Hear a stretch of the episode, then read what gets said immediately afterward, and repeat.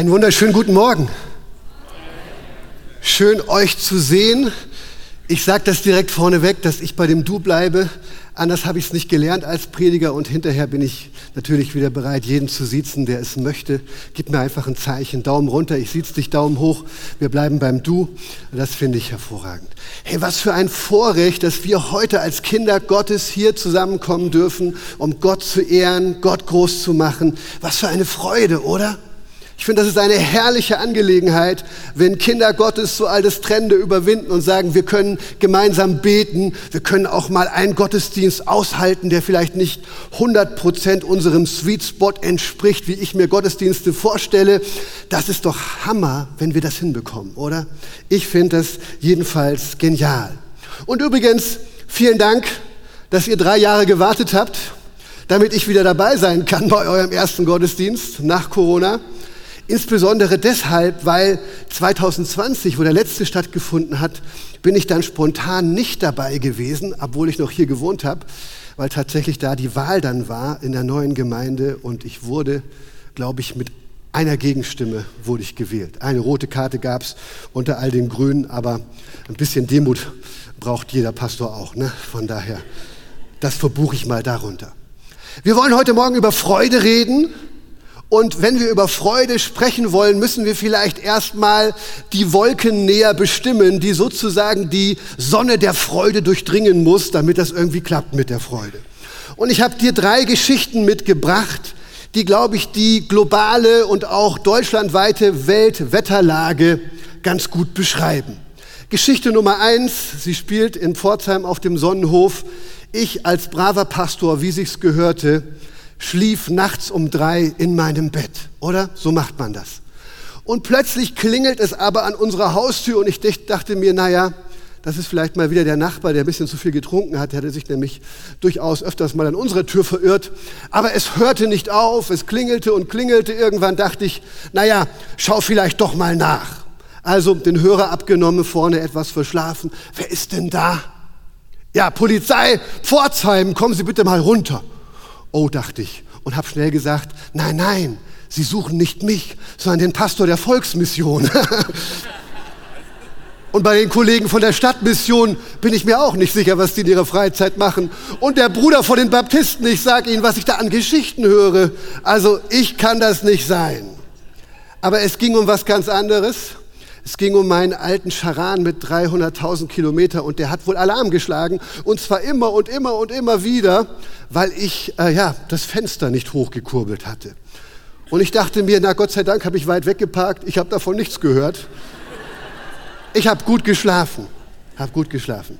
Aber ich konnte schon nachvollziehen, dass Leute das blöd finden und entsprechend die Polizei gerufen haben und wir konnten das Problem dann ja auch lösen. Ja, also Alarmanlagen sind super, wenn sie das machen, wofür sie geschaffen sind. Aber wenn sie in einen Dauerzustand geraten und dich nicht mehr schlafen lassen, nicht mehr zur Ruhe kommen lassen, dann sind sie blöd. Geschichte Nummer eins. Geschichte Nummer zwei auch wieder Pforzheim Sonnenhof, unsere Wohnung. Ich hatte dort so ein Regal selbst an die Wand geschraubt mit irgendwelchen Metallschienen und diesen Winkeln, die man da reinsteckt. Und natürlich, ich hab, zu der Zeit war ich noch unerfahren. Wir hatten noch nicht so viel renoviert in der Gemeinde, wie wir es dann später gemacht haben. Habe also sehr kurze Schrauben genommen. Aber trotzdem haben wir das Regal im Glauben gefüllt. Ja, es wurde immer voller und schwerer. Und irgendwann gehe ich da vorbei, nehme etwas aus der obersten Etage und das ganze Regal kommt mir entgegen. Ich stemme mich dagegen mit meinen Armen, mit meinen Beinen und ich rufe Juli, Juli, Juli. Und sie kommt, meine Frau, und sie stemmt sich auch dagegen und wir rufen gemeinsam Robin, Robin, Robin. Irgendwann standen wir da zu dritt und dann haben wir so nach und nach das Regal leergeräumt, immer jeder mit einer Hand, wo er gerade hingekommen ist. Und ich dachte mir, ein blödes Gefühl, wenn du versuchst, alles an seinem Platz zu bewahren, aber es hält nicht mehr. Dinge verändern sich ganz schön schwierig. War überfordert. Die letzte Geschichte ist aus Braunschweig, muss man ja auch noch mal was erzählen. Und zwar noch gar nicht lange her. Ich habe den Tag über gearbeitet, kam nach Hause, habe mich in mein Büro zurückgezogen und eigentlich wollte ich tiefe Gedanken denken. Aber wie das so ist, wenn man etwas älter wird, dann hat man sich auf das Sofa gesetzt und irgendwann liegt man und dann schlief ich. Ja, so, mein Onkel hat immer gesagt, jetzt eine Stunde schlafen, dann ab ins Bett, so ungefähr so. Und plötzlich klopft es an meine Bürotür und mein Sohn ruft, Papa, Papa, ich muss mit dir reden, können wir spazieren gehen? Und ich dachte mir so, oh nee. Aber wir haben es gemacht, weil ich wusste, ein 18-Jähriger, wer weiß, wie oft der noch kommt und mit mir wirklich reden will. Also nutzen wir die Gelegenheit. Wir waren eine Dreiviertelstunde spazieren, haben über Gott und die Welt buchstäblich geredet, das war gut. Aber dann kam in mir wieder mal der Wettkampf Michael auf, der Wettkampf Öli, und ich sagte zu ihm, Robin, wir waren so 600 Meter vom Haus noch entfernt, wenn ich jetzt lossprinte und durchziehe bis zu unserer Haustür, glaubst du, du holst mich noch auf? Er guckt mich an, er guckt sich an und sagt, Papa, du bist älter geworden und ich auch, aber es spielt eher mir in die Hände. Also ich denke, ich würde dich einholen, aber bitte mach das nicht. Ich habe da keinen Bock drauf jetzt, ja? Kaum hatte er den Satz beendet, rannte ich los. Und was soll ich sagen? Auch wiederum ab einem gewissen Alter gibt es zwei unterschiedliche Arten von Laufen. Die visionäre Form des Laufens, wie du es, dir es dir vorstellst in deinem Kopf, wie du dich siehst, und dann die Realität.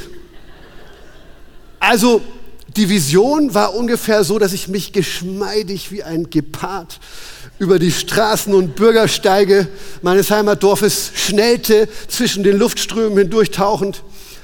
Aber so war es nicht. Ja? Ich habe mich auch, ich habe mich, ich hab gedacht, wie dieser Kulan, dieser asiatische Esel, der kann nämlich einen Marathon mit 50 km/h durchlaufen oder wie eine Gazelle elegant, ja, und eher so Sixpack und nicht Fass. Also alle diese Dinge habe ich mir vorgestellt. Aber in der Realität fühlte es sich eher nach viereckigem Rad, nach brennender Lunge und nach Pudding in den Beinen an.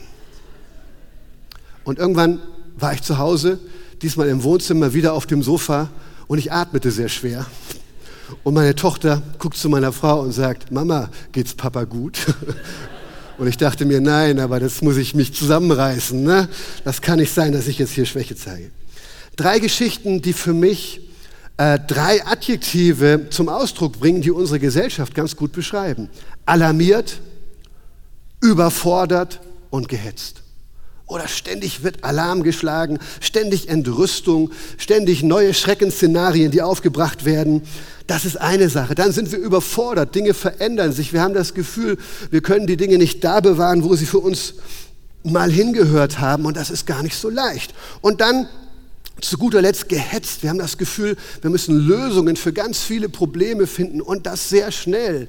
Und neuesterdings da vermittelt man uns auch, dass du, ja, gerade du persönlich auch für jedes Problem auf dieser Welt zuständig bist, oder? Mein Sohn kam auch mal wieder von der Grundschule im Sonnenhof nach Hause und sagte, Papa, ich habe gehört, in so und so vielen Milliarden Jahren, da wird die Sonne also nicht mehr brennen und dann geht alles kaputt. Und ich habe ihm gesagt, weißt du, mein Sohn, das werden wir nicht mehr mitkriegen. Also etwas entspannter kannst du werden. Ne? Aber nein, also Kinder haben schon das Gefühl, wir müssen doch was machen jetzt. Die Sonne brennt irgendwann nicht mehr und das ist schwierig. Dazu kommen andere äh, Phänomene. Man müsste vielleicht auch das Adjektiv wütend dazu nehmen, oder?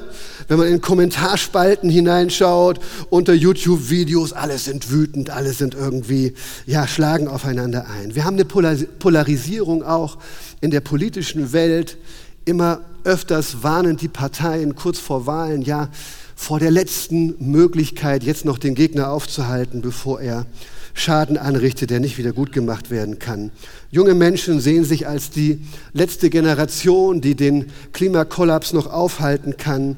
Es gibt vielfältige Problemlagen, die sich irgendwo zu einer Masse verdichten, sodass ein Gefühl der Schwere und des Drucks, der Bedrückung entsteht. Diese neue multipolare Welt, die ihre Ordnung erst noch finden muss, Sorge um die Schöpfung, um die Ressourcen, die endlich scheinen. Eine ganze Gesellschaft soll plötzlich und schnell auf Nachhaltigkeit umgebaut werden. Ähm, wir haben ganz viele tiefgreifende technische Veränderungen, die unsere Art zu leben wirklich auch verändern und das Menschsein irgendwie neu machen. Und dann noch Endzeitwarnungen unter Christen. Das hat es ja auch gegeben und gibt es ja immer noch. Es gibt natürlich auch diese Texte in der Bibel und ich will mich darüber gar nicht lustig machen. Aber alles zusammen macht uns das Leben manchmal ganz schön schwer. Und das ist ja nur sozusagen die weltweite und gesellschaftliche Wetterlage. Dann kommt ja noch dein persönliches Leben dazu. Ich weiß ja nicht, was du so erlebt hast in den letzten drei Jahren, seitdem ich nicht mehr hier war. Aber für uns war das irgendwie auch schwierig. Vor dreieinhalb Jahren unerwartet von Pforzheim nach Braunschweig gerufen, Abschied und Umzug und Ankommen, alles in der Hochphase der Corona-Pandemie, ein Haus gekauft, nebenbei renoviert, eine Gemeinde übernommen, in einer schweren Krise und dann gleichzeitig diese Gemeinde durch die Pandemie und durch diese Krise geleitet. Äh, nebenbei hatte ich anderthalb Jahre starke Rückenschmerzen, konnte oft nur von meinem Sofa arbeiten, so im Liegen. Und ja, unter so einem Druck bricht dann auch die eine oder andere persönliche Baustelle mal auf und man denkt sich, Gott, muss das jetzt auch noch sein, dass wir uns mit diesen inneren Dingen beschäftigen? Und dann wird es ganz schön schwierig. Und dann wird man zur Allianz eingeladen und soll über Freude predigen. Halleluja, oder? Aber Gott sei Dank haben wir einen gewaltigen Gott, der absolut in der Lage ist, auch in diesen Zeiten uns Freude zu schenken. Und Gott sei Dank ist biblische, echte, tiefe Freude nicht an unsere Umstände gebunden, sondern an den, der der Herr ist in diesem Universum. Amen. Amen. Und hier möchte ich gerne einen Gedanken aus der Weihnachtsgeschichte aufgreifen und vertiefen, der mich seit Wochen fasziniert. Wir lesen nochmal die sehr bekannten Verse aus Lukas 2, Verse 8 bis 11. Ich gucke mal, dass wir da auch ein Bild kriegen. Aha, da ist es, genau. Und es waren Hirten in derselben Gegend, die auf freiem Feld blieben und des Nachts Wache hielten über ihre Herde. Und ein Engel des Herrn trat zu ihnen und die Herrlichkeit des Herrn umleuchtete sie und sie fürchteten sich mit großer Furcht. Und der Engel sprach zu ihnen, fürchtet euch nicht, denn siehe, ich verkündige euch große Freude, die für das ganze Volk sein wird, denn euch ist heute ein Retter geboren, der ist Christus der Herr in der Stadt Davids. Du bist nachts irgendwo auf freiem Feld und plötzlich taucht ein Engel bei dir auf und verkündigt dir, dass Gottes Sohn auf der Erde angekommen ist. Und er sagt dir, das gibt dir Anlass zu großer Freude, wörtlich im Griechischen mega Freude. Das finde ich schon mal toll. Allerdings scheint der Hirte das auch extra betonen zu müssen, denn die Hirten empfinden etwas ganz anderes. Die empfinden erstmal nicht mega Freude, die empfinden mega Furcht die sind in Panik, entsetzt. Und ich finde das eine spannende Gemengelage von Emotionen in der Weihnachtsgeschichte, ja? Da sind Menschen, die begegnen Gott und sie empfinden große Panik, aber dann ist Gott, der sagt ihnen, nein, nein, es gibt jetzt Grund zu großer Freude. Und das fasziniert mich. Es ist vielleicht gar nicht so einfach, Gott zu begegnen, wie, uns, wie wir uns das manchmal vorstellen. Das macht etwas mit uns. Und die Hirten, die verfallen in große Furcht, nicht deswegen, weil Gott plötzlich wieder erwarten böse war und sie dachten, oh nein, der, der macht uns jetzt fertig und der ist gegen uns und all diese Dinge. Nein, die werden gepackt von großer Furcht, auch nicht wegen dem Engel, sondern wegen der Herrlichkeit Gottes.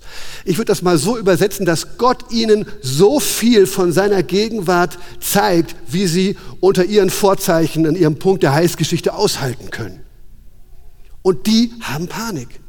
Nicht, weil Gott böse ist, sondern weil er viel besser ist, als sie sich das jemals vorstellen konnten. Weil er unfassbar mächtig ist, unfassbar herrlich, unfassbar schön. Und ihnen wird schlagartig klar, dazu passen wir nicht. In der Gegenwart dieses Gottes haben wir so, wie wir sind, nichts, aber auch gar nichts verloren. Die müssen sich so gefühlt haben, wie wenn man uns auffordern würde, durch heiße Lava zu schwimmen. Wir wissen auch instinktiv, Dafür ist unser Körper nicht geschaffen. Das geht nicht. Das halten wir nicht aus. Dabei gehen wir drauf. Also diese Begegnung mit Gott, die erschütterte die Hirten. Seine Vollkommenheit ließ ihre Gebrochenheit sichtbar werden. Seine Macht brachte ihre Ohnmacht zum Vorschein. Und deswegen wurden sie von einer Megafurcht gepackt.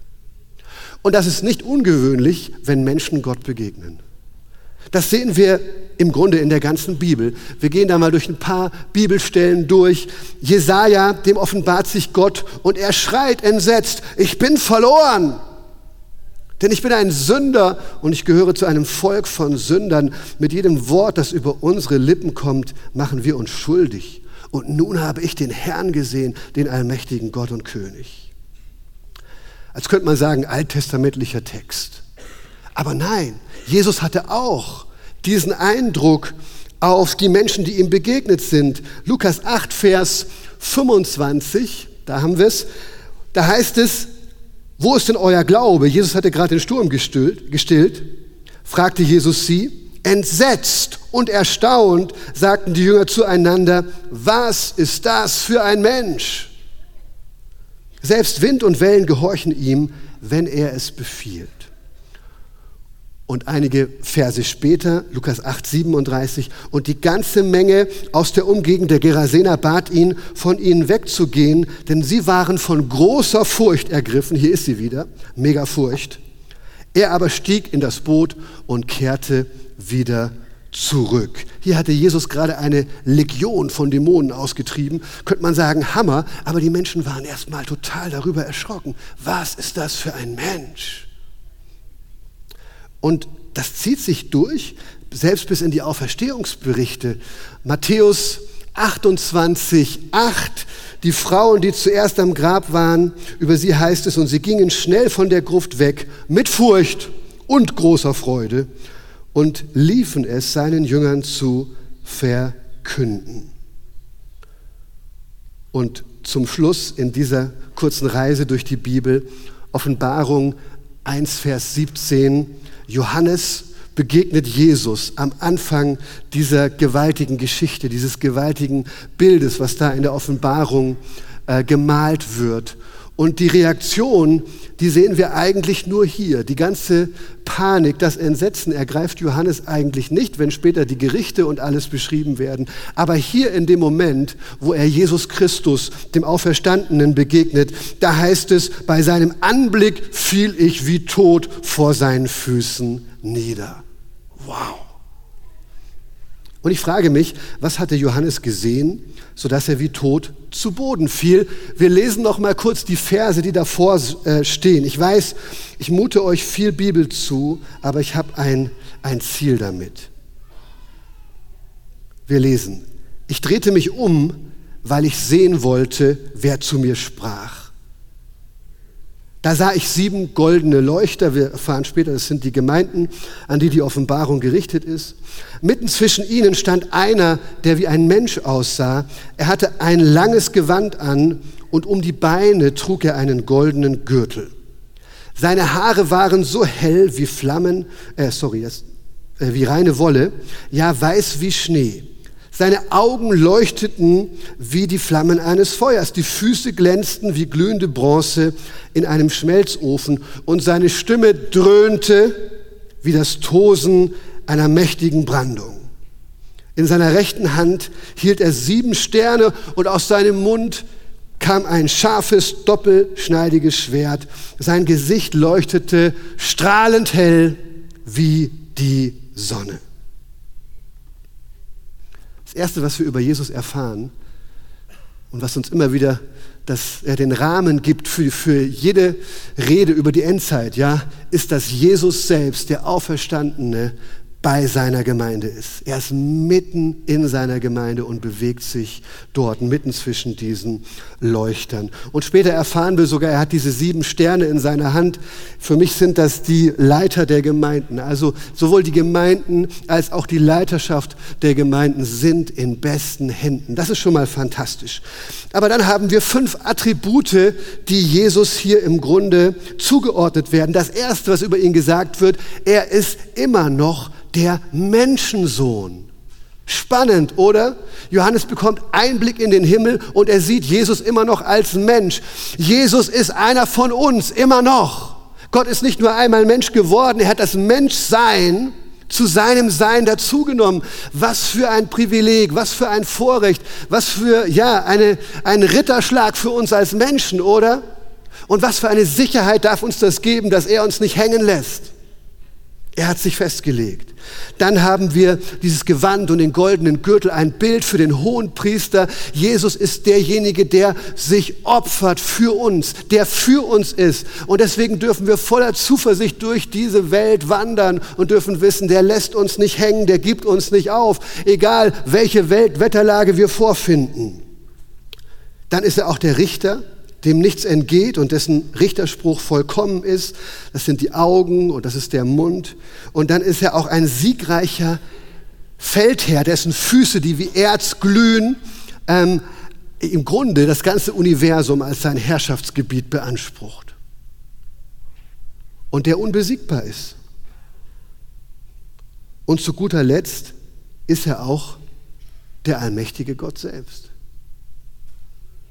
Die Haare wie Wolle, wie Schnee. Daniel 7,9 kommt uns da in den Sinn und da wurde Gott selber beschrieben. Und jetzt hat Jesus diese Attribute. Es ist wirklich wahr, wenn äh, Paulus über Jesus sagt, denn in ihm wohnt die ganze Fülle Gottes leibhaftig. Aber ich finde, in diesen fünf Attributen aus diesem Text in der Offenbarung kommen die große Furcht und die große Freude wirklich zusammen.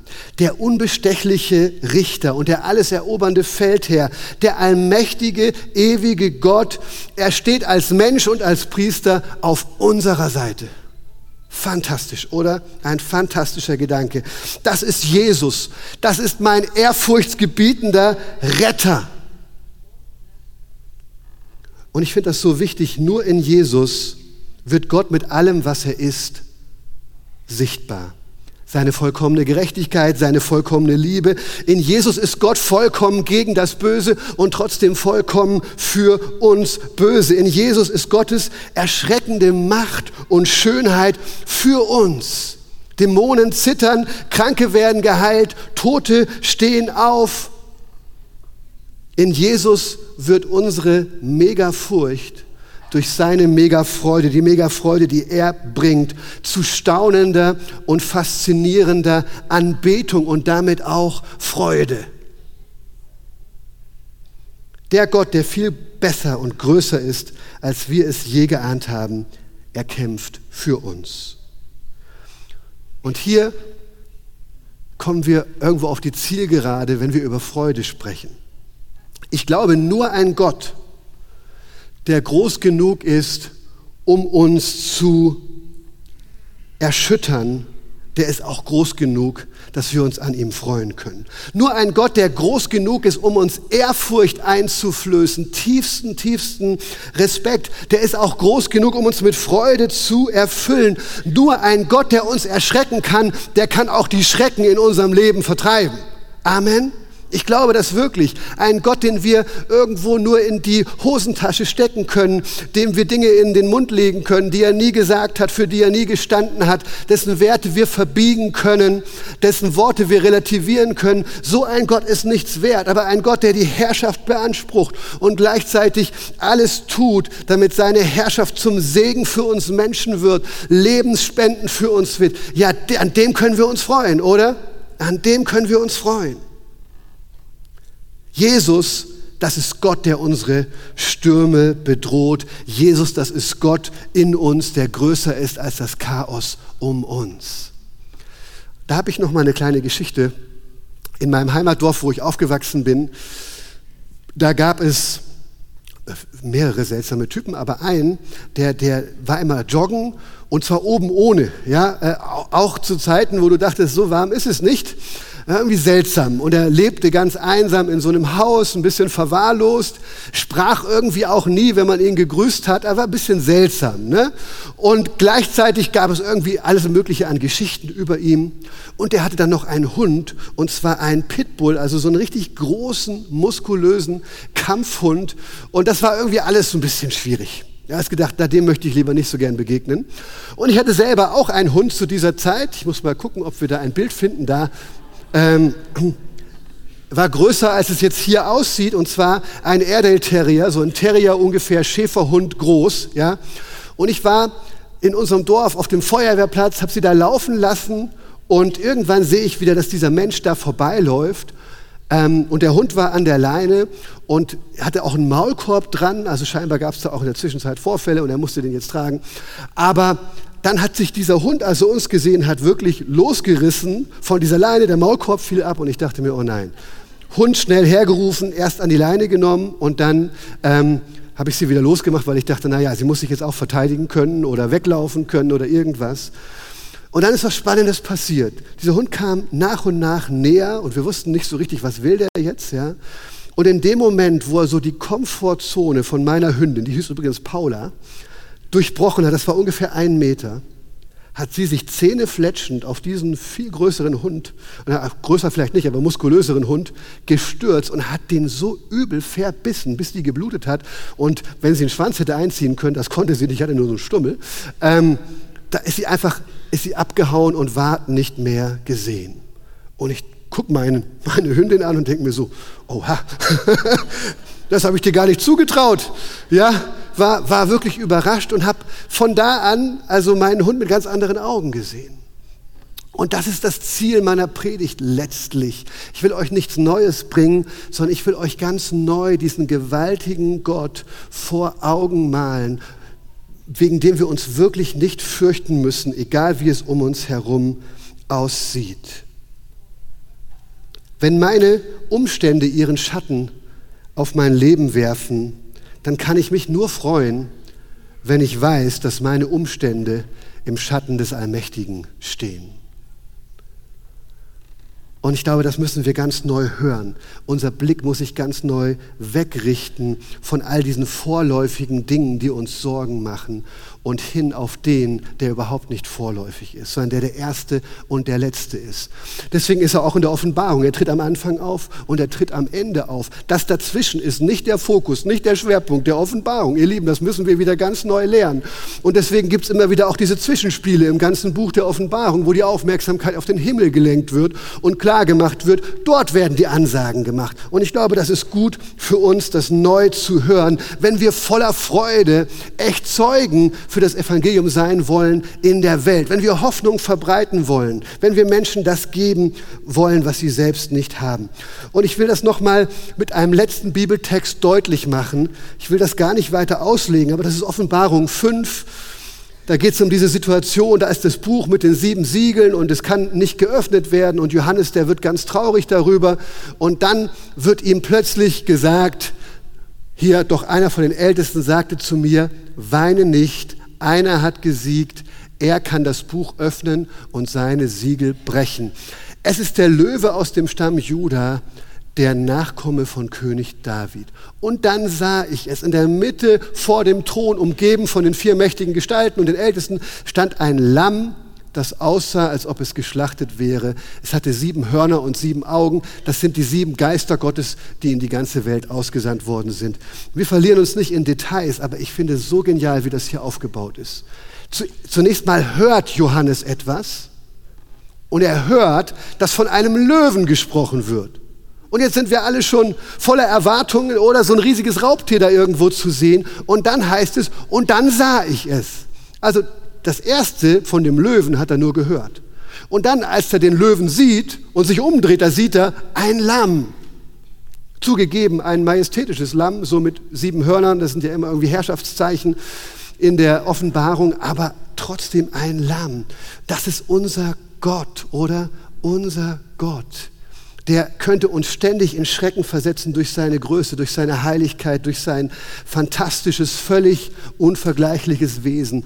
Aber stattdessen kommt er als Lamm und ist für uns. Und gleichzeitig ist er als Lamm immer noch dieser Löwe, der regiert, der herrscht, der nicht nur seine Hand im Spiel hat, sondern der das Spiel in seiner Hand hat. Amen.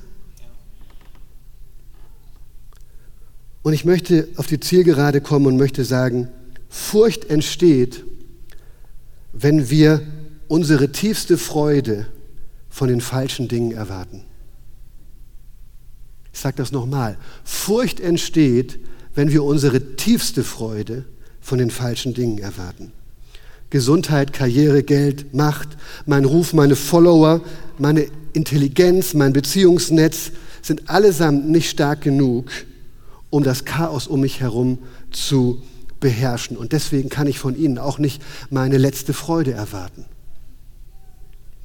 Und deswegen sage ich, Freude entsteht, wenn wir den fürchten, der selbst keine Furcht kennt.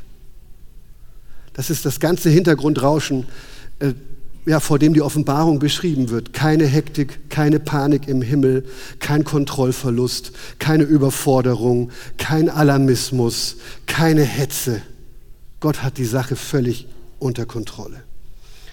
Und wir Menschen, wir sind voller Freude, wenn wir den, der völlig ohne Furcht ist, mehr fürchten als alles andere und gleichzeitig wissen, dass er durch Jesus Christus vollkommen für uns ist.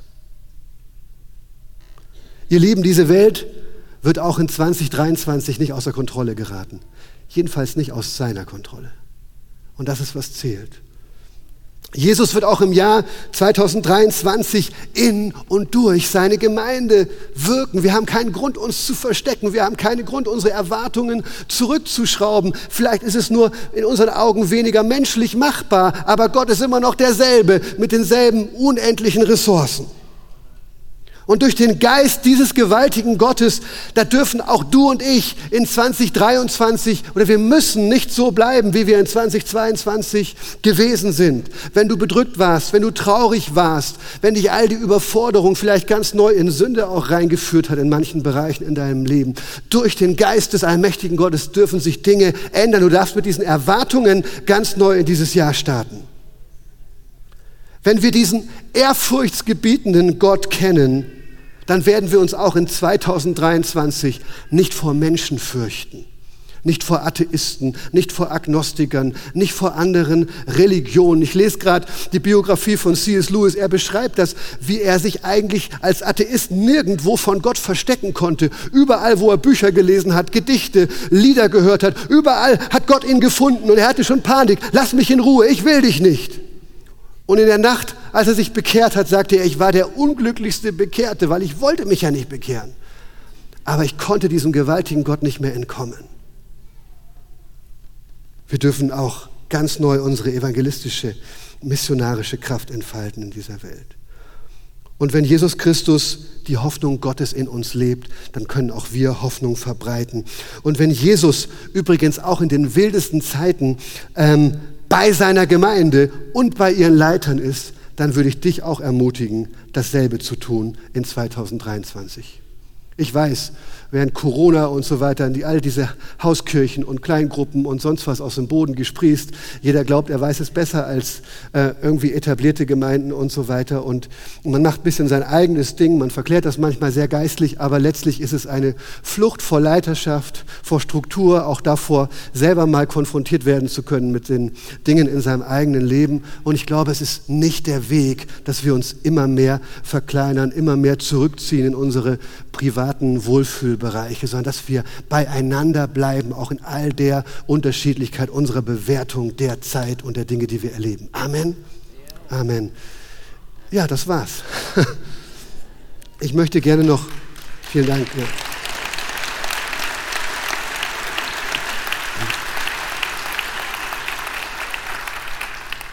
Ich möchte sehr gerne noch kurz beten und als Pastor einer Pfingstgemeinde ganz demütig einen Gedanken weitergeben, der bei mir abgeliefert ist. Wir glauben ja, zumindest wir, daran, dass Gott auch heute spontan redet. Und ich glaube, wenn man das auf eine gute Art und Weise dann auch in so eine, so eine Runde bringt, ist das auch nichts, worüber man sich aufregen muss oder kann. Aber es war der Eindruck da, dass jemand da ist, der wirklich heute sein Leben beenden möchte. Und da sage ich mir, selbst wenn es ein Irrtum ist, lieber sagen wir das, als dass wir es nicht sagen, oder? Und ich es war dieser Gedanke, dass, dass, dass Gott dir sagt, nein, dein Leben ist heute nicht zu Ende. Dein Leben ist nicht in dieser schrecklichen, dunklen Einbahnstraße gefangen, als dass du es empfindest. Gott ist immer noch deine Hoffnung. Er hat immer noch Liebe für dich, Hoffnung für dich und immer noch auch die Kraft, um dich zu verändern. Wir werden gleich die Möglichkeit haben, es sind Gebetshelfer da ähm, und du kannst mit dir beten lassen wenn dein Blick sich eingetrübt hat, wenn du alarmiert, überfordert, gehetzt bist, dein Glaube irgendwie schwierig geworden ist, deine Stellung zur Gemeinde irgendwie ein bisschen konfus geworden ist, komm doch neu und mach neu einen Bund mit deinem Gott oder aber neu auch einen Bund mit deiner Gemeinde und lass Menschen vielleicht im Moment für dich glauben, dir Dinge zusprechen, ähm, Worte dir vermitteln, die du jetzt gerade brauchst. Vater im Himmel, Jesus Christus, wir danken dir, dass dass du der unvergleichbare Herr und König bist. Und wir beten, dass du jetzt in dieser Reaktionszeit auf die Predigt und später, wenn gebetet wird, regierst. Wir beten, dass du das Licht anknipst, da wo wir nur noch Dunkelheit sehen und uns ganz neu zu einer gewaltigen Familie, Glaubensfamilie der Hoffnung machst. Hier in Pforzheim, aber auch an jedem Ort in unserem Land. Dieses Land braucht dich, neue Kirchen, neue Gemeinden. Und du hast ganz viele Menschen auf deinem Herzen, die du zu dir ziehen möchtest. Und wir danken dir von Herzen dafür. Du bist unser König. Amen.